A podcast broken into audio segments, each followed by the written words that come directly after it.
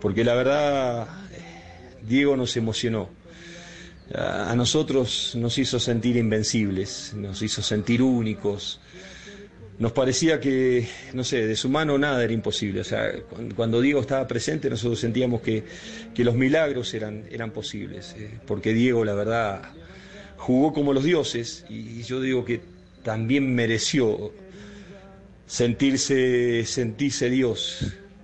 Hoy lamentablemente la, la vida nos demostró que, era simplemente un hombre.